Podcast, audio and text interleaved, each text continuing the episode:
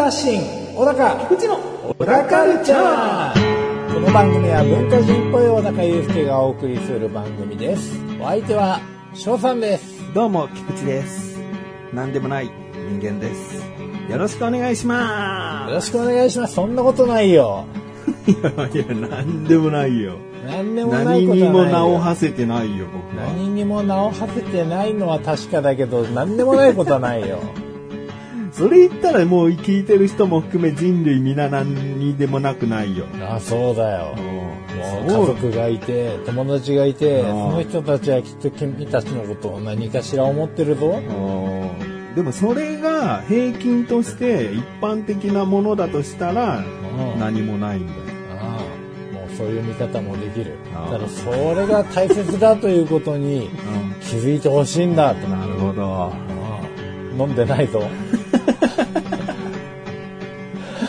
え ーえー。ね僕最近ね、はい。息子とカラオケ行ってきてね、二人。で。で、採点機能ありで、はいはいはいよくテレビとかでさ、音程バーがさ、あってさ、ああはいはいはいあ音程と一致してなかったり、こう、しゃくりとかビブラートのテクニックが全然入ってなかったりすると点数が低いみああたい下がっていくんですねな。下がっていく方式なのかどうかちょっとわかんないけどね、うん加点方式なのか。でもまあ、うーん、自分がうまく歌えてるかどうかが目に見えてわかるわけだよね。はいはいあ、はい音ずれてんなとか。うんで僕、これ数年前に、ちょろっとだけやった時に、うん結構車の中で一人で歌う時は歌えてるなと思ったのうに、ん。いざ歌ってみたら、うん。基本的に半音ぐらい全部低かったあのよ。フラットしてるんですねうん。あうわーと思ってすっごいショック受けて、あうん聞いてる音に自分が出してる声、発声が合ってないんだっていう、うん。この感覚のズレにショックを受けちゃって。うん。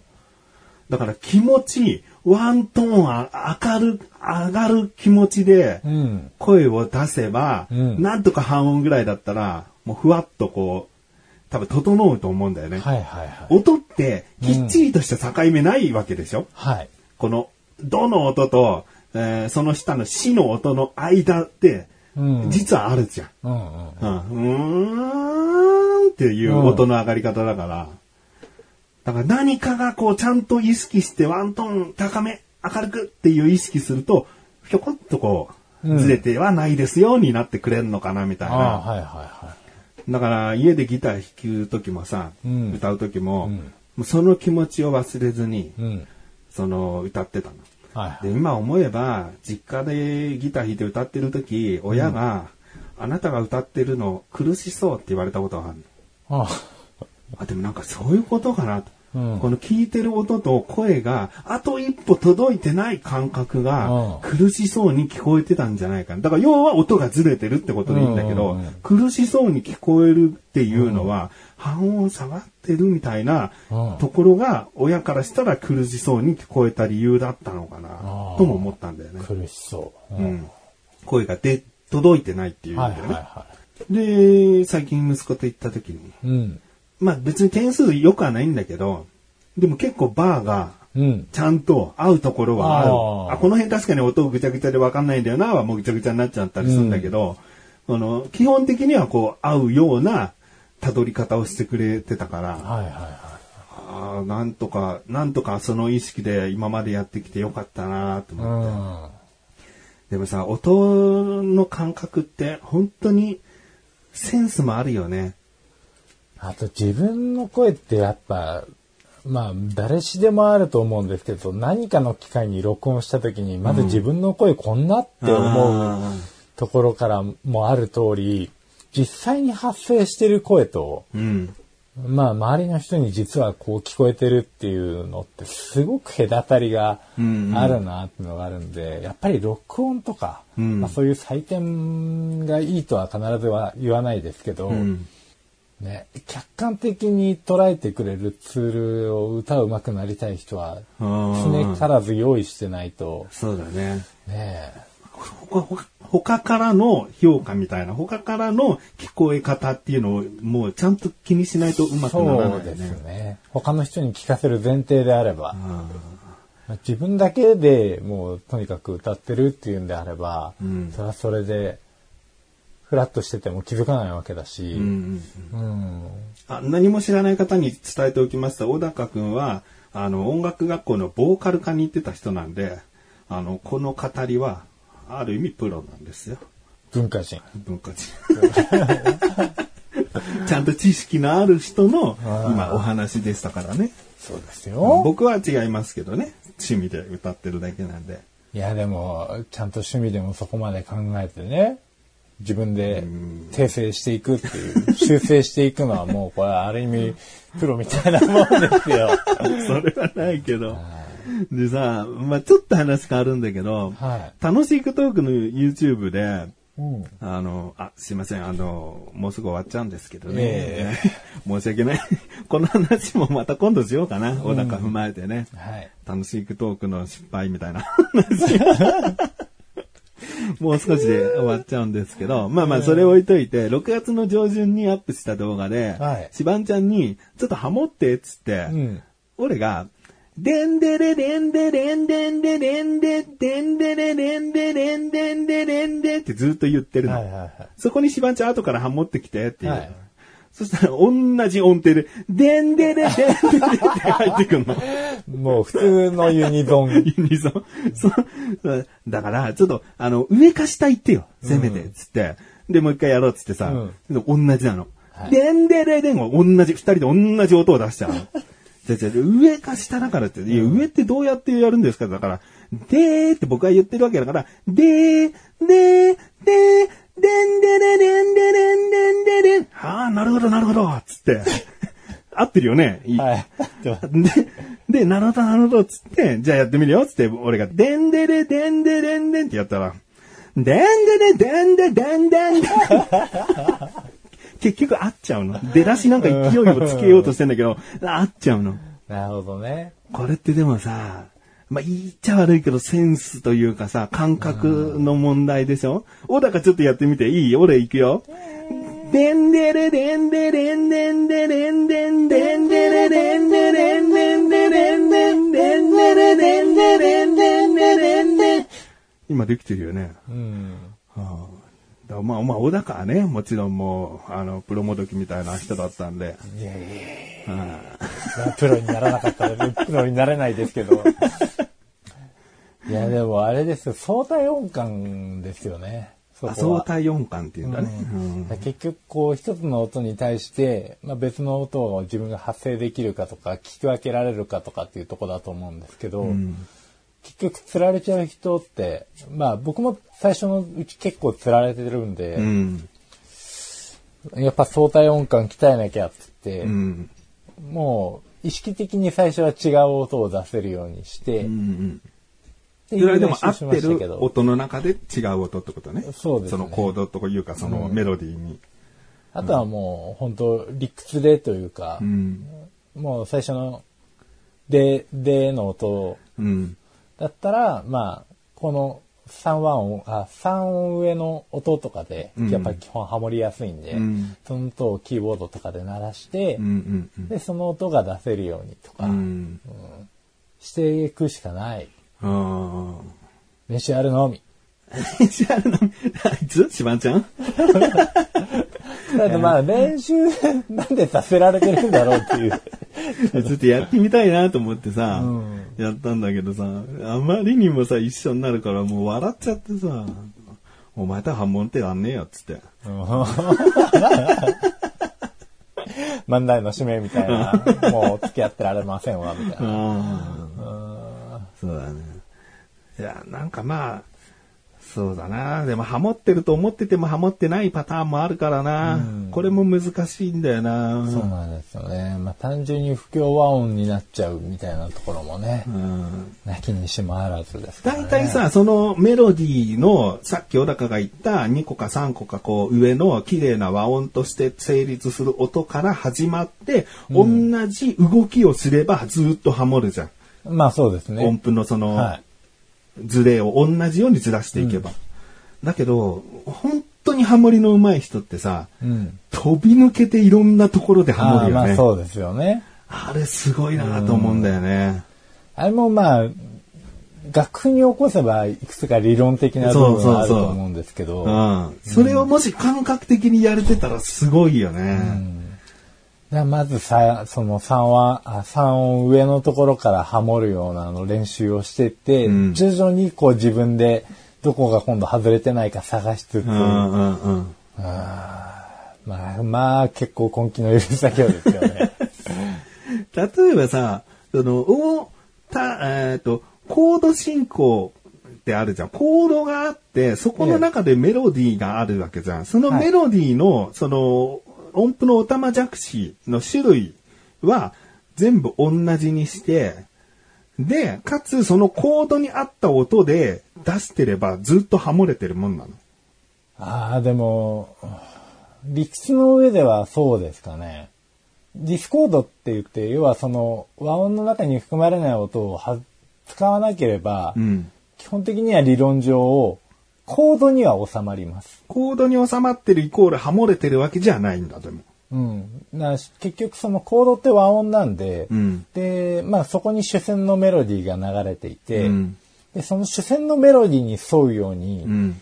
沿うようにっていうか当てるようにハモリの音を入れていくことになるから、うんまあ、その音自体は和音の中の音の一つでもあるはずなんですけど、まあ、理屈の上では合ってます、多分。分。ただそれが綺麗かどうかとかそういう話。うんセンスがいいかどうかとか、綺麗かどうかっていうのはまた別問題だと思うんですけどね。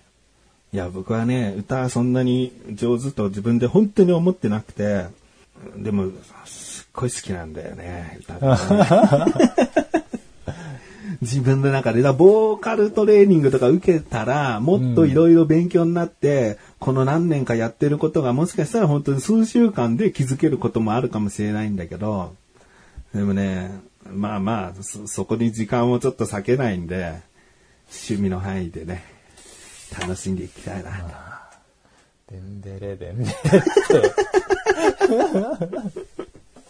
それでは、最後までお聞きください。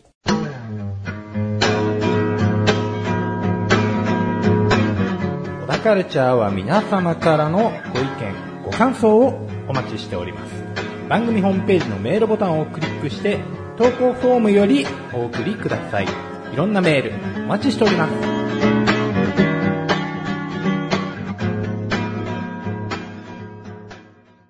TikTok をもう暇な時見ちゃうんですよ。はいはいはい。TikTok はもう本当に悪だね。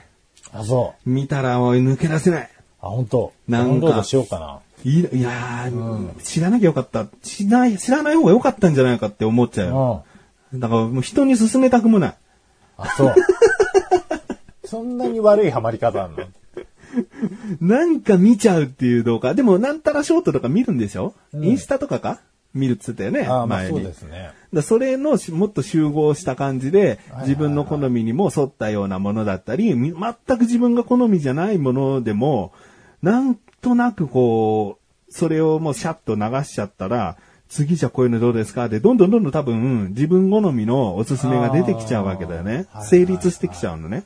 だからこそなんだよね。なんかもう、いろんなジャンル。別にこんな可愛い子見たいわけじゃねえよとか思ってシャッてやるとさ、これ動物と動物の戦いものが出てきたりしてさ、なんかハラハラしちゃったりなんかしてさ、そんなのずっと見ちゃったら、またしばらくしたら動物の戦いものが、こいつ好きなんだなみたいな感じで出ちゃったりさ、その戦いものね。あー すっげえ美味しそうなケーキとかさ、出てきてさ、えーケーキ職人が一生懸命作ってんだけど、出来上がったものが、なんか、あの、伝説の剣が刺さった大きなオブジェみたいのを全部、こう、お菓子で作り上げて、うん。あで、僕はその人なんで好きかっていうと、最後、自分で切って食べるの。あ。もったいないとか思うんだけど、うんなんかそ、それが、なんかスイーツとしての完成形かなとも思って、あー映えだけじゃないんだぞと。このさ、剣が刺さってる、その土台の部分を切ると、こんな綺麗な層のケーキちゃんと作ってますみたいな。はいはいはい見栄えだけじゃないんだよ。でなんかそんなような動画とかさ、見ちゃうのよ。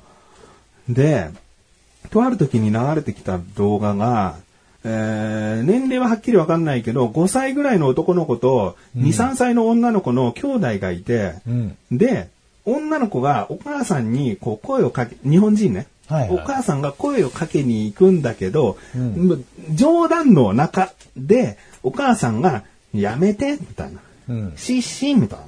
でも女の子はこう寄っていくんだけど、やめて、シッシー。もうすごいね、女の子が寂しそうになっていくの、どんどんどんどん。で、それをまあ撮ってるのどうかと思うっていううん。感じもどんどんしてくるんだけど、で、最後お兄ちゃんが慰めるか何かするのかな？だからなんか兄弟やがどうのこうのみたいに思われたいのか、その拗ねてる子供可愛いでしょみたいにしたいのか、まあとにかく親がその動画を上げてて、で、もちろんコメントに、いや冗談だとしてもかわいそすぎるとか、うんあの結構批判が多くバーって来てたのね。で、いや、この人って、こんな動画いっぱい上げてんのかなと思って、その人のページに行ったのね。い。うん。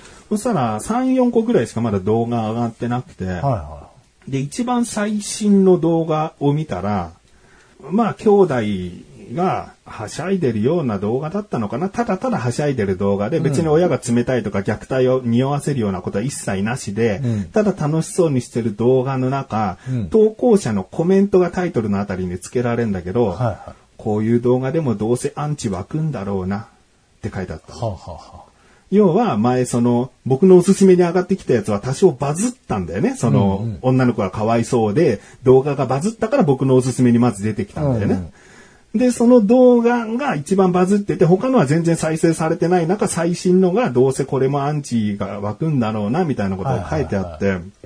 で、これって小高どう思う？今じゃあどう思った？うーん。ちょっと一回パスで。一回罰で。うん僕が思ったのは、この動画をそもそも上げたことが問題であって、うん。これにアンチが湧く。アンチっていうのは要は、親何やってんだよ。親虐待かよみたいなことを言ってる人をアンチだって言ってるんだろうけど、これを虐待だって思ってる世の中で、俺は嬉しい。むしろ。あこれを虐待だって疑わないと、本当の虐待って見つかんないじゃん。あ。うんうん。いくら、いやいや、これは、本当に、普段はもう親子仲良しで、なんてことのない、普段のちょっとした一面を切り取っただけなんですよって、いくらアピールしても、ん。これを少しの隙で虐待だって思ってくれる人がいて、本当に虐待だった時に発覚するんだから、うん。その、なんだろうな、まあ、アンチってくくるのも、俺は良くないと思うんだけど、指摘してくれる人がありがたい世の中にならないと、うん本当の虐待見つけられないぞと。もし自分のうちは虐待なんか本当になくて潔白だって思うんだったら、うん匂わせるような動画を上げるなと。まあそうなんですよね。うんそもそもそこなんですよね。うんあげなきゃいいのになっていう。で、疑われることにイライラしてるってバカみたいじゃん。うん。いや、疑われないと本当の虐待わかんないですから、うんこれらを含めた優しい文章をコメントとして僕、その最新のどうせアンチ湧くんだろうなのコメント、動画にコメントをしたの。うん。うん。で、こういうふうに疑う人がいるからこそ、本当の虐待が発覚したりするので、ありがたく思わなきゃいけないというか、ご苦労様ぐらいの気持ちに思わなきゃいけないと思いますよと。で、もしそれでも嫌だと思うなら、そもそもああいった動画は上げない方がいいかと思いますってコメントしたの。数時間後にその問題になってた動画が消えてたわ。おあ、なんか届いたのかなと思ってーああ。消したんだよ。それでいいんじゃないかなと思うんだよね。まあまあまあまあ。でも届いたんでしょうね。うん、俺も、その家の中で、そりゃ子供だからさ、ギャンギャン泣いたりとかさ、その、親としての怒鳴り声とかが、もしかしたら近所に聞こえて、通報される可能性ってあるじゃん。うん。いや、でも何回もどっかで言ってるけど、通報されてもし警察とか、その、児童相談所の人が来ても、僕は絶対にうざったいなって思わないようにしよう。おなんか、むしろ本当にご苦労様ですっていう、なんか、あのーうん、そういう気持ちでいたいなって思うんだよね。自分が悪いことをしてない証明なんてできないんだから。まあそうですね。自分しか分かってない。自分はもちろん何もしてない、虐待してないつもりなんだけども、他人は分かってくれるわけないんだから、うんその数分で。うん。だから職質を断る人も同じなんだけどね。まあそうですね。職質も僕は結構、あの、受けて、受けた方がいいよ派なんだけあどー、ちゃんとね、うん警察にご苦労様と思って答えて、うん免許出した、出すなりなんなりして、した方がいいと思ってんだけどね。うんあなたがいくら何をしてなくても、その行動って、やましいことをしてる人をかばってる行動になっちゃってるからね。まあね。うん間接的にはね。うんてかもう職務の邪魔になっちゃうんですよね。うん普通に。そうだね。うん。それが仕事だから、その人たちはっていうう。ん。そうそうそう。うんで、疑ってくる人もいないと、その職務ををする人もわかんないから、うんもういろんな人が目を見張って、こう注意して見ていかないと、本当いざって時にもうお子さんがお亡くなりになっちゃうとかがあるんだから、うん。ああと思うね。まあね。うんあくまで数分の手間ですからね。あ基本的にはまあそんなに邪険にする必要はないですし、んまあその動画の人に関しては本当に別にお前じゃああげんなよっていう。あ でも、じゃああげんなよのコメントじゃあ、アンチにくくられちゃうんだよね。まあそうなんですよねだから俺はちゃんとこう見られることがっていうなんか説明をして伝えたら、おそらく分かっていただけたのいやかな。もうその人間性、うん素敵。ありがとうございます。親切。あ It's kind. 深い 親切。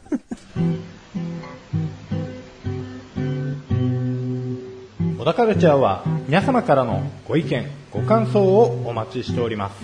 番組ホームページのメールボタンをクリックして、投稿フォームよりお送りください。いろんなメールお待ちしております。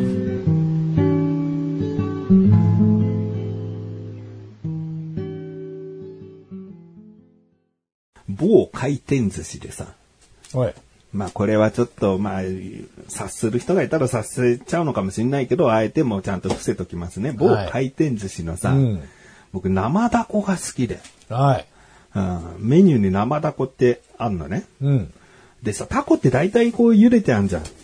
ああ、はいはいはい、硬はい。硬い感じでさ。ええだけど生ダコってなるとさ、こうしっとりとポワーンとしてさ、はいはいイカの生のやつとは違って、うん生ダコだと薄く切るから、はいはいまた何とも言えない食感で、はいみずみずしくってう、ん美味しいんだよね。ああ俺これ好きで、うん。結構回転寿司行ったら、もう一回は頼むんだね。生ダコっていうのを。必ずね。うんでもさ、とあるテレビ番組見てたらさ、こうタコの刺身はなんで茹でて売ってるの？って、はいはい。うんスーパーとかでさ、うんタコだけは結構もう茹で上がってさ、ああ、まあまあ。赤紫になった。蒸したりね。うんうんうん。状態で売ってる。はいそれを薄切りにして刺身と言ってる。いや、でも、生じゃないじゃん。なんでタコは生で売らないの？うん。うん。まあ生で売ってるところはあるとは思うんだけど、でも基本的にスーパーはやっぱ生は売ってないよね、タコは。まあ、そうですね。で、そこ聞いたらさ、はいはい。テレビ番組の中では、タコは生だとあまり美味しくないからですと。ほうん。言う。うのバカにねされた。うん。うんいや、それはいい。なんか、なんとなくわかる気もする。はいはいうんなんかデロンってなっちゃって、うん。で、調理するのもなんか難しそうだし、ん切りにくそうだし、イカよりね、なよってしてんじゃん、タコって。はいはいはうん。美味しくないから、スーパーでは茹でてるんですよってのを見て、えーでも回転寿司の生ダコ美味しいんだけどなでも結構マダコっていうのがさ、茹でて売ってあるからさ、うんタコの種類によるんじゃないかなと思ったの。い。はいはいはい。で、あ、そうだ、回転寿司で食べてる生ダコって何のタコなんだろうと思って、はいはい。で、こうサイト行ってみてさ、はい。で、タコは、マダコって名前でちゃんと茹でてあるやつはマダコなんだけど、うんうん。生ダコは生タコとしか書いてないの。おうおうどこさんとか、うん何タコとか。何タコ、何生タコとか書いてないの。えー、ま、マダコだったらね、生マダコでいいじゃん。はいはいはうん。電話しまして。い。来ました。いや、これクレームでもなんでもない。ええ電話したっていうかさ、んなんで入ってねえんだよっていうクレームをしたいんじゃなくて、もう、菊池翔と企業と電話でもう組み合わせるとね、もうイコールククレーレームにムみたいな。なっちゃうじゃねえかよ。いや、疑問としてさ、はいはいはでこれ気になっちゃって、い。ねで、電話して、で、そちらのお寿司で生ダコっていうのがあるんですけど、はいはい、なもう明らかに受付の女性なんだよね。うんうん。で、店舗にかけたんです。店舗にかけ店舗じゃない。あもう、そのグループの会社た。の、はいはいはい。相談、お客様相談だったかどうか忘れちゃったんだけど、まあまあ会社に電話をしたんだよね。はいはいはい。で、生ダコってありますよねつって、はい、つって、それって、あの、僕好きで結構頼むんですよ。美味しいと思ってるんですけど、何ダコなんですか？はいはい。って聞いたの。あ、さようでございますね。つって、少々お待ちください。つって。はいはで、しばらく待ったら、い。うん。またその女性が出てきて、もしもしお待たせいたしました。はい。あのー、タコについてはですね、生タコとしかお伝えすることができません。って言われて、ほあ、何タコを使ってるかっていうのは言えないんですか？はい、こちらとしてはあの生タコということしかお伝えすることができないんです。う。ほあえ、なんかちょっと、それって、今の感じだったら気持ち悪く感じちゃうんですけど、もうそちらからはもう生タコで認識しろと。それ以上の情報は出せないってことなんですね。さようでございます。気持ち悪いと思って、でももうこれ以上聞いたってしょうがないし、うん上のもん出せってレベルの話でもないのかなと思って、で、わかりましたって言って。電話を切ったんだけど、そこから数週間後にその回転寿司屋に行ったら、はい。生タコがなくなってたんだよね。いや、これはたまたまなのかもしんない。で、今サイト見たらあるんだけど、はい。うん、でもなんか、ね、表記問題みたいなの、もしかしたらあるかもしんないよね。いや、嘘をついた表記はしてないんだけど、情報開示ができない商品は別にいいのかな隠す、隠せるものは隠すときはいいのか。嘘をついてなきゃ。マダコって書いてあるものがマダコじゃなかったらダメかもしれないけど、うん。でもなんか、ね、何度も言うけど、ちょっとそんな気持ち悪い回答しないでよと思った。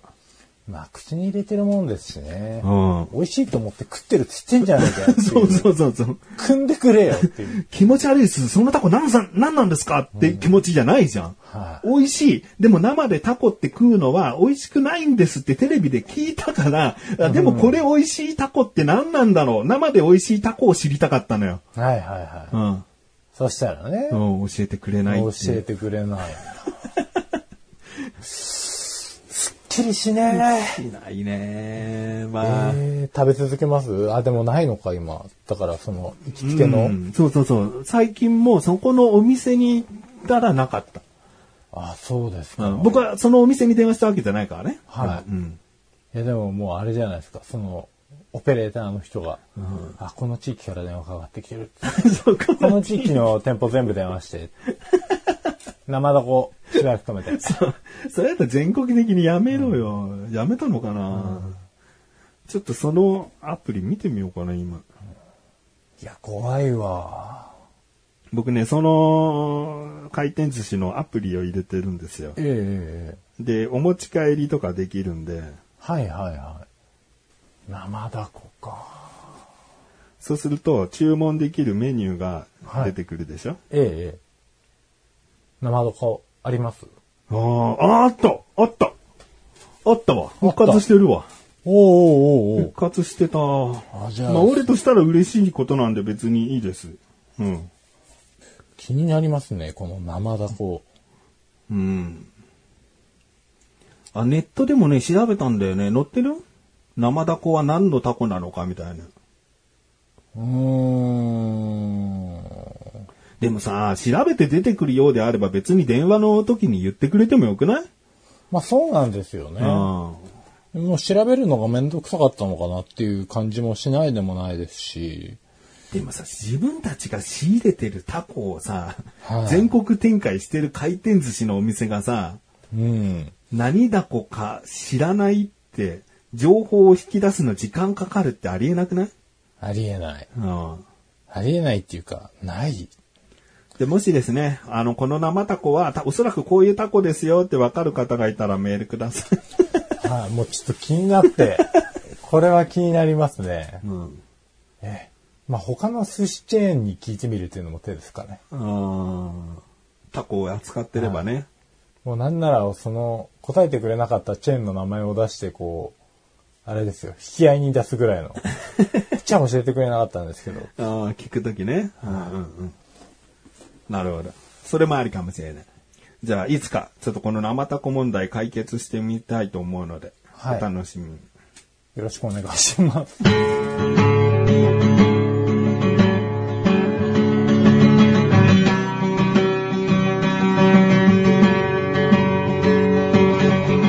ンディングの小高はい、エンディングですよね。なんか小高が、小高の方がスッキリしてないみたい、すごい。はい。なんかもやっとしますね。もうその回答が、あなんか嫌な回答だったよねー。はい。まあでも多分そのオペレーターの子もう一回少々お待ちくださいっつってうん。なってるわけだし、うん。まあ分かりそうな人とかにも確認はしたんでしょうね。うん。だからオペレーターの子も不信感持ってるよね。ちょっとね、そうですよね。うん大丈夫か。言えないのこれ何の肉だこれ。これ結局、もう、あれですよ。職場5時になってからみんな帰って、うんあれです。みんなもうロッカールームで、ねえねえ、つって。うん。生ダコってさ、うんあれ何ダコなの？うん知らないっつって。うん。ちょっと話題になるかもよね。あなってますよ。多分、社内中騒然です。あれは何のタコなんだって。でもマダコじゃないの？水ダコじゃないの？とか言いながら、うん。結局。でも、誰も教えてくれなかったよ、つって。え、それ、な、お客様からかかってきたのあそうです。じゃあなんで答えられない？ち全国チェーンの寿司屋だぞ。なんで答えらんねえんだ？うん。そう言ってた、あの先輩上司が、うん。次の日もう姿を消しました。消されちゃったの？消されちゃいました。うん。でもそのオペレーターの子のところにはもう、これ以上うん。騒ぎ立てるな。うん。お前も生ダコになりたくなかった。ってことは、生ダコって、怖いよすごい風評被害。風評被害うん。店舗名とか言わなくてよかったけども。ひどい。いや、もんですよ。ただでもそうやって憶測が憶測を呼んだり誤解とかが全然生まれちゃうのこういう回答されると、そうね。うん、しっかりと何ダコですとか別に外国産のさよくわかんない気持ち悪いタコでもいいじゃん、うん。その一消費者が知りたいって言ってるだけなんだからまあそいつがねネットで公開するとかやるかねないかもしんないけど、うん。美味しいっつってんだから教えてくれたっていいじゃんね。うんまあでもケチで教えてくれてないわけじゃないからな。んなんかもうやっぱりあれですよ。秘密があるんですよ。なんか秘密はあるだろうな、はい。あると思います。うんじゃ仕入れ先が後ろぐらいとかかな。仕入れ先なんかどうでもよくて、俺はタコの種類だけを知りたいだけだから、いどのルートから買ってるんですか？まで全然問い詰めらんないし。うん。まあでもその危険なルートでしか取れないタコだっただからもう同時にこういろいろバレるのが怖くてみたいなね。まあ、小田カルチャーは月に2回の水曜日更新です。それではまた次回。さようならあ。そうだかここ最近で一番下手だった。